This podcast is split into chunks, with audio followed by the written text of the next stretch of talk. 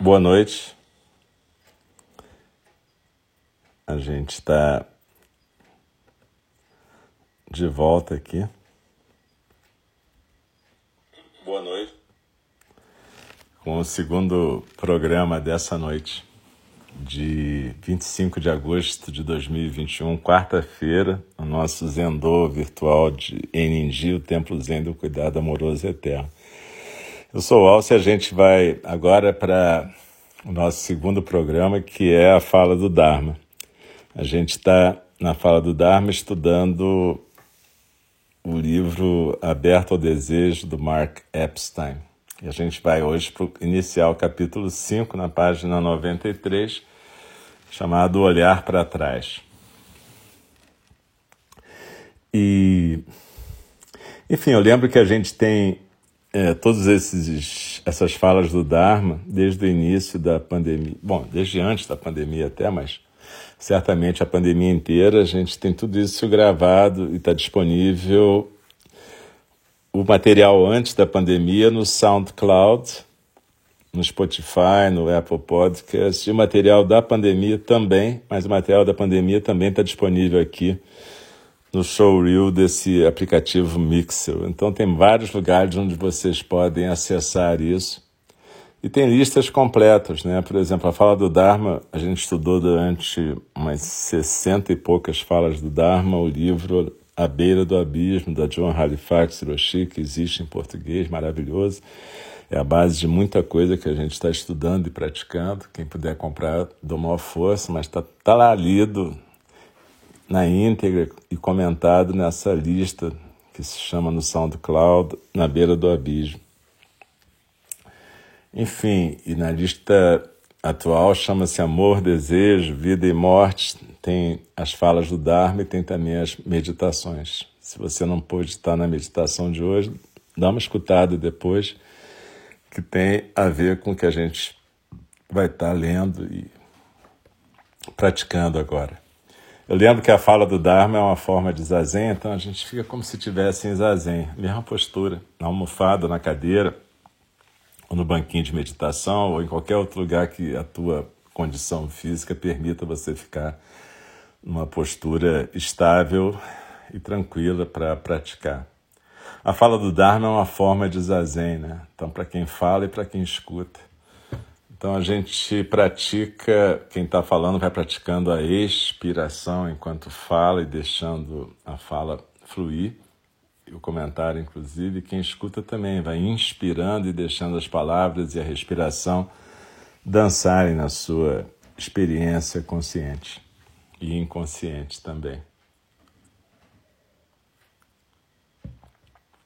Então, a gente também no começo recita um versinho, três vezes, que é o verso da abertura do Dharma, para que a gente fortifique a nossa intenção de praticar aqui na fala. E no final a gente pratica recitando juntas os quatro votos dos Bodhisattvas, que é para lembrar a gente de um propósito, de uma intenção na vida, né?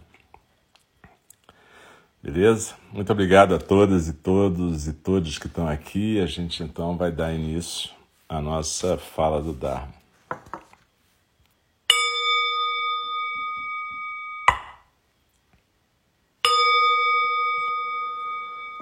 O Dharma incomparavelmente profundo e precioso, é raramente encontrado, mesmo em milhões e milhões de eras. A nós é dado vê-lo, ouvi-lo, recebê-lo e guardá-lo. Oxalá possamos verdadeiramente compreender e praticar o significado das palavras do Tathagata. O Dharma incomparavelmente profundo e precioso, é raramente encontrado, mesmo em milhões e milhões de eras. A nós é dado vê-lo, ouvi-lo, recebê-lo e guardá-lo. Oxalá possamos verdadeiramente compreender e praticar o significado das palavras do Tathagata. O Dharma, incomparavelmente profundo e precioso, é raramente encontrado mesmo em milhões e milhões de eras. A nós é dado vê-lo, ouvi-lo, recebê-lo e guardá-lo. Oxalá possamos verdadeiramente compreender e praticar o significado das palavras do Tathagata. O olhar para trás. No Ramayana, cada um dos quatro personagens principais representa uma diferente face do desejo. Ravana é a encarnação do apego, ao qual agarra-se após o momento perfeito, objetificando seu amor com uma insistência permanente que termina por afastá-lo. Hanuman é a figura que está no limiar, aquela que se coloca entre cada um dos outros e que transforma o vão, o vazio entre o amante e o amado, mais tolerável. É a representação da vida interior que se desenvolve em resposta à limitação e à frustração. Cita é a voz pessoal que se desenvolve fora da vida interior. A tarefa dela é permanecer fiel aos seus anseios mais profundos. Rama, como encarnação de Deus, representa o desejo sem apego. Mas até mesmo ele tem de se engajar numa grande batalha para descobrir sua verdadeira natureza. A primeira grande tarefa da trilha do desejo, conforme exemplificado no Ramayana, é entrar por vontade própria no vazio trazido pelo desejo. A segunda tarefa, importante, é confrontar com honestidade as manifestações do apego quando elas surgem em todos os aspectos da vida. Não é o bastante compreender o problema intelectualmente ou buscar uma alternativa espiritual. Repetidas vezes, o apego tem de ser identificado quando surge e visto de maneira clara como ele realmente é. Qualquer tentativa de justificá-lo deve ser confrontada. Na meditação clássica, busca-se fazer isso pela observação microscópica dos sentimentos e pensamentos momento a momento. Nesse micronível, procura-se observar o apego conforme ele surge na mente. Se um sentimento agradável ou memória feliz surge, por exemplo, é sempre possível nos observar apegados ao sentimento ou à sua memória depois que ele acabou. Simplesmente não queremos que acabe. Podemos ver nessa atividade o traço ou reflexo de uma criança pequena que não quer que seus pais saiam. Se um sentimento ou pensamento desagradável surge, podemos observar uma tendência paralela, uma falta de vontade instintiva ou recusa de admitir o material em nossa consciência, até mesmo se não temos escolha. Somos como crianças que se recusam a olhar a babá nos olhos. A trilha do desejo exige esse mesmo nível de autoanálise na nossa vida íntima e social. Apesar de a meditação clássica enfocar o nível micro, o caminho da esquerda se apoia no macro. Deve-se tentar capturar os obstáculos, chamados de fixações, entre aspas, na filosofia budista, que reduzem o desejo ao nível do apego na nossa vida diária. Sob essa luz, a psicoterapia pode ser um recurso muito valioso, uma vez que seu campo observacional, ao contrário da meditação clássica, é o mundo do relacionamento humano. Conforme os terapeutas descobriram, tendemos a perseguir a satisfação, voltando-nos àquilo que nos foi dado no passado, em vez de aprendermos a trabalhar com a separação inerente ao processo de desejar. Drogas, álcool, sexo, comida, flertes, pornografia e jogo são apenas algumas das coisas que podemos nos apegar na tentativa de fugir do vazio que o desejo tende a abrir. Mas essas são simplesmente as piores fixações. Em um nível emocional, as fixações que provocam o apego normalmente estão relacionadas com uma insistência de que a outra pessoa corresponda a todas as nossas expectativas. Na psicologia budista, a causa raiz da fixação é o fato de considerarmos a qualidade de coisa, entre aspas, nas pessoas e nos objetos que, de acordo com o pensamento budista, não têm identidade inerente ou final.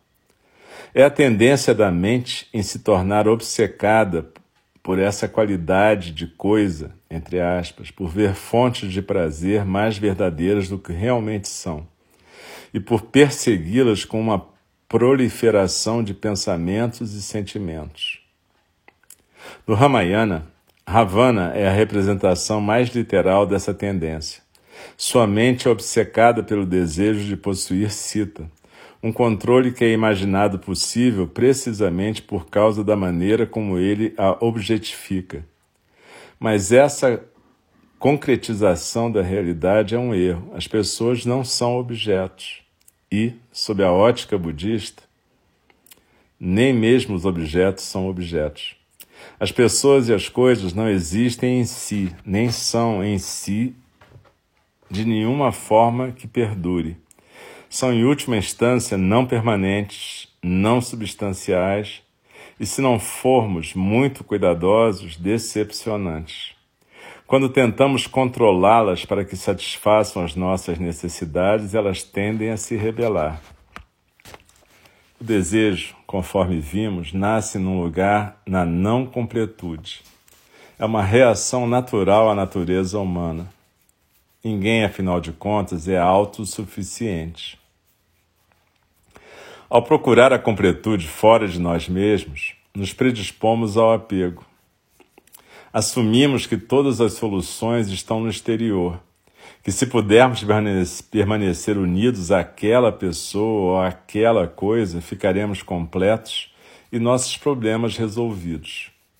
Aristófanes, numa parábola citada por Platão e ressuscitada por Freud, assume que todos nós descendemos de ancestrais hermafroditas que foram cortados em dois por Zeus.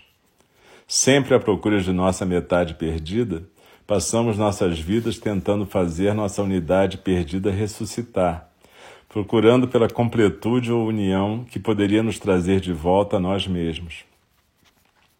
Essa é uma fantasia perigosa, pois confere poder além da realidade ao objeto do desejo, dando a ele a capacidade de prover uma satisfação que não faz parte da sua natureza. O caminho do desejo requer alguma coisa a mais ou a menos do que uma unidade imaginada com o amado. No mundo budista, esse desejo ardente por uma completude imaginada é retratado nos chamados seis reinos da existência. Um antigo método de conceituar a realidade psíquica por meio de um modelo muito instigante da mente oriental. Seis reinos são com frequência os descritos visualmente na forma de um tema popular chamado a roda da vida ou a roda do desejo. Usado inicialmente como um diagrama visual dos vários reinos por meio dos quais um ser senciente pode nascer, a mandala ou círculo também é uma descrição penetrante de todas as formas por meio das quais a mente tenta lidar com o vazio que o desejo cria. É um mapa dos estados mentais pelos quais passamos conforme lutamos contra a insatisfação endêmica da nossa condição. Uma descrição de todas as permutações possíveis do desejo. Um dos seis reinos é o dos fantasmas famintos, seres que estão em estado crônico de privação e de desejo ardente, sempre buscando nutrição a qual não são capazes de digerir. Os fantasmas famintos assombram os consultórios dos psicoterapeutas. Foram eles que ensinaram a Freud o sentido de transferência, o processo pelo qual os traumas das relações antigas e inacabadas são revividos em novos relacionamentos. Na cosmologia budista, os fantasmas famintos têm uma anatomia muito peculiar. Embora busquem nutrição suas membranas mucosas são tão esticadas e finas que até mesmo o toque da água é doloroso às suas bocas e lábios. Eles me lembram de como eu me senti na Jamaica, quando o remédio que tomei para me ajudar a me sentir mais perto de minha esposa transformou minha pele numa lixa. Os fantasmas famintos têm pescoços longos e magros e barrigas protuberantes, como as fotografias das crianças famintas que vemos nos jornais. O ato de engolir é extremamente doloroso. O aspecto mais perturbador da psicologia do fantasma faminto é que nenhuma satisfação é possível. Suas tentativas de se satisfazer apenas os tornam mais famintos e sedentos. Quase sempre as pessoas que procuram a psicoterapia sob pressão de um fantasma faminto. Apesar de parecer dolorosa, essa é uma oportunidade para se conseguir obter percepção intuitiva sobre a sabedoria latente do desejo. Esses cenários são sempre impulsionados pelo apego, e quando criam uma crise, torna-se possível aprender como relaxar a pressão desse apego. E, na verdade, esses fantasmas famintos, que somos nós, estão sempre presentes, né? Quando a gente tem, a gente tem um ritual na refeição, um retiro, em que a gente faz uma oração oferecendo os méritos daquela refeição aos fantasmas famintos para que eles possam abandonar as abóbadas da sua sede e carência. E, evidentemente, muita gente acha que a gente está falando dos fantasmas famintos que estão morando lá no reino dos fantasmas famintos, mas é óbvio que a gente está falando da gente, dessa tendência muito fácil da gente praticar, que é se apegar a alguma coisa ou alguma pessoa como se fosse a solução para a nossa vida, né? Ou se apegar à ideia de que eliminar uma pessoa ou coisa também é uma solução para a nossa vida. E isso é tão. É exatamente isso que, quando a gente medita, a gente pratica uma forma de ir se libertando. Quando a gente pratica poder habitar o vazio, quando a gente pratica poder entender que esse vazio, esse espaço aberto e limitado, é um espaço de potencialidade, é o um espaço em que a vida se movimenta. E quando a vida se movimenta, a gente tem encontros. A gente tem encontros que vão alimentar todos os seres não necessariamente satisfazer aquela fantasia de que algum objeto vai satisfazer eternamente a nossa sede, a nossa fome. Mas o encontro gera potência, gera uma potência de alegria, de construção, uma potência de ajuda mútua, uma potência de melhorar esse mundo, uma potência de cuidarmos umas das outras. Tudo isso que é possível quando um encontro acontece.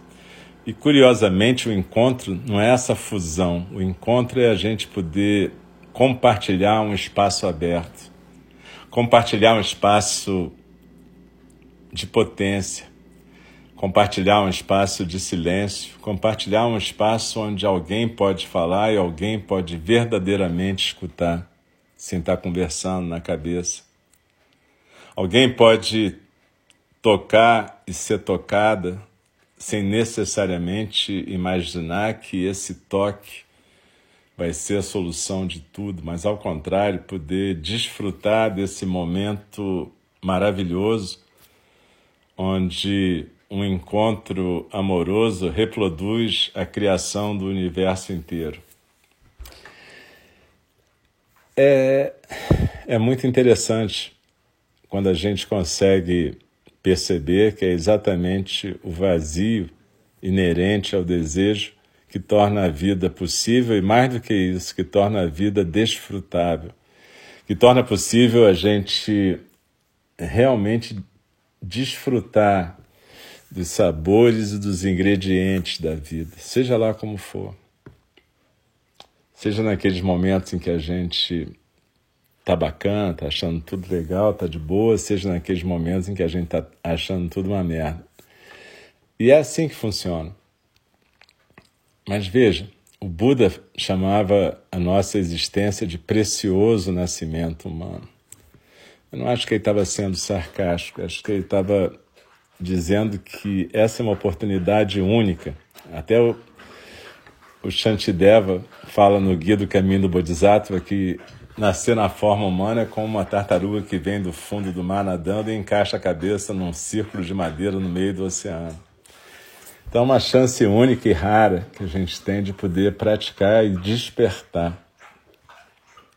É uma chance única para a natureza búdica poder se reconhecer. O Carl Sagan dizia que nós éramos a possibilidade que as estrelas tinham de se olhar. Porque nós somos os olhos que vemos as estrelas, e ele achava que isso era exatamente a possibilidade que as estrelas tinham de se olhar, porque nós somos feitos de poeira de estrelas. O Carl Sagan era pelo que diz as filhas dele, ou a filha dele, eu já li alguma coisa, era ateu. Mas não importa. É, essas classificações de ateu ou crente, o importante é que você possa desfrutar desse mistério, que você possa aceitar que a vida é um mistério, que você é uma manifestação da vida, seja lá qual for o nome que você dê para isso. Não crie barreiras para o seu coração e para o seu pensamento, se classificando como uma coisa ou outra. Simplesmente cria a possibilidade de estar inteiramente presente. E o desejo é a forma da gente estar vivo. Mas exatamente o desejo é a forma também pela qual o vazio se apresenta para nós. E quando a gente nega o vazio, a gente acaba negando o desejo e criando o apego. E o apego é exatamente como diz a primeira nobre verdade, é a fonte do sofrimento. A Pema Chodron fala uma coisa bacana também, que a primeira nobre verdade, quando diz que o apego é a fonte do sofrimento, é bem legal, porque ela diz assim: pô, finalmente alguém falou a verdade. A gente não cometeu nenhum erro. O sofrimento não é um castigo. Na verdade, ele é uma consequência do fato da gente não tolerar a vacuidade, não tolerar o vazio, não tolerar esse espaço onde se dá o movimento que a gente chama de vida. É muito humano isso, né? A gente vive querendo negar exatamente a nossa liberdade. É curioso porque as pessoas buscam a prática no anseio de libertação, entre aspas, mas a libertação, se você pensar que a libertação é poder desfrutar do vazio, de toda a potência desse vazio, é meio contraditório, porque as pessoas imaginam a libertação como uma felicidade permanente pelo menos muitas, né? que nos procuram para praticar. Não sei se todas, mas enfim. O que importa é a gente perceber a maravilha que é a vida. Mesmo quando a gente está de luto, como eu estou, mesmo como muitos de nós e muitas de nós estão cansados de trabalhar e de se esfalfar e cuidar, é, na verdade é um milagre estarmos todas e todos vivos.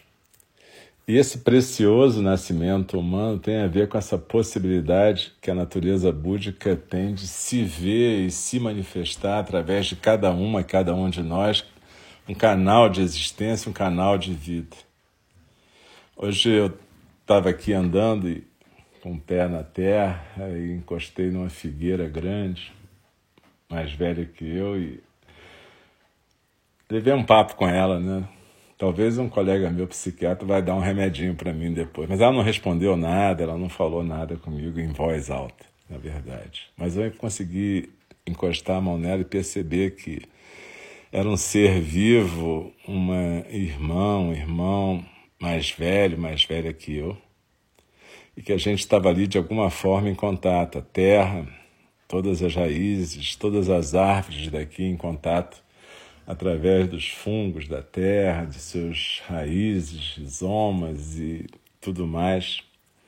E eu também ali, com os meus pés na terra e plantado também com a minha base, né, com a minha experiência. E os cães, os pássaros, os vermes, os insetos. E de repente tudo isso é um milagre, né? A possibilidade da gente estar tá viva e cuidando umas das outras o tempo todo, né? Quando a gente pode estar com alguém que está partindo, está fazendo a passagem, a gente pode estar junto ali, cuidando, sendo cuidado pela pessoa e aprendendo, né? A gente entende que a gente não está aqui para praticar o apego, a gente está aqui para praticar essa experiência de deixar acontecer cada coisa, cada acontecimento, de desfrutar de cada ingrediente. Então, que a gente possa observar essa prática do zazen que nem a gente teve no primeiro período dessa noite aqui. E tudo que a gente lê estuda e pratica como uma forma da gente conseguir estar mais presente, não de criar caixinhas para tentar classificar as coisas do mundo, mas ao contrário, abrir a mente, abrir o coração para a gente estar com leveza nesse mundo. Mesmo quando ele é pesado, mesmo quando ele é duro, mesmo quando ele é amargo. Mas, enfim, é para isso que a gente está aqui, para cuidar e ser cuidado, para desfrutar desses sabores e poder manifestar toda a potencialidade desse universo. Então, que a gente possa fazer isso com presença, consciência e compaixão.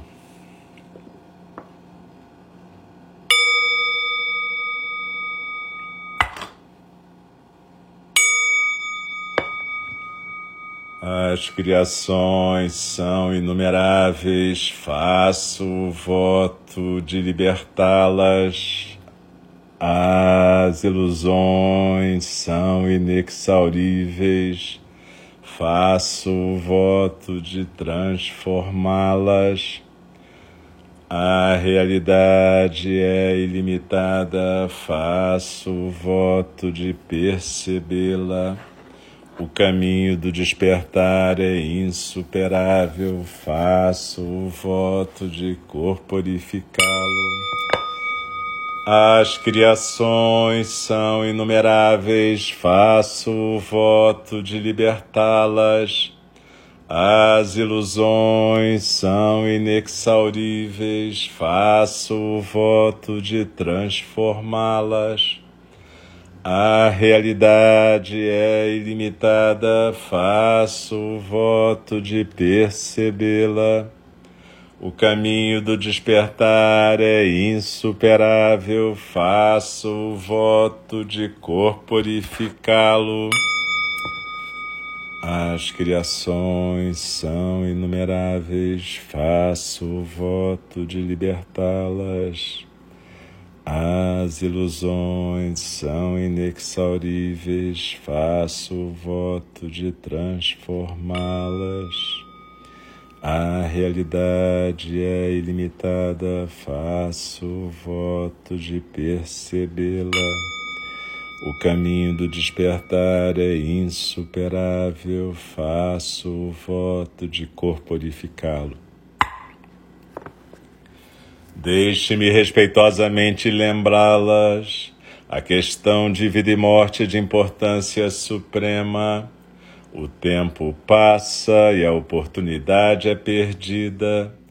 Vamos despertar, despertar, preste atenção.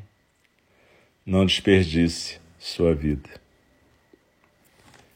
E com isso eu faço uma reverência com as duas mãos em frente ao rosto, faço uma referência ao Dharma e à nossa prática, e a cada uma e a cada um de vocês.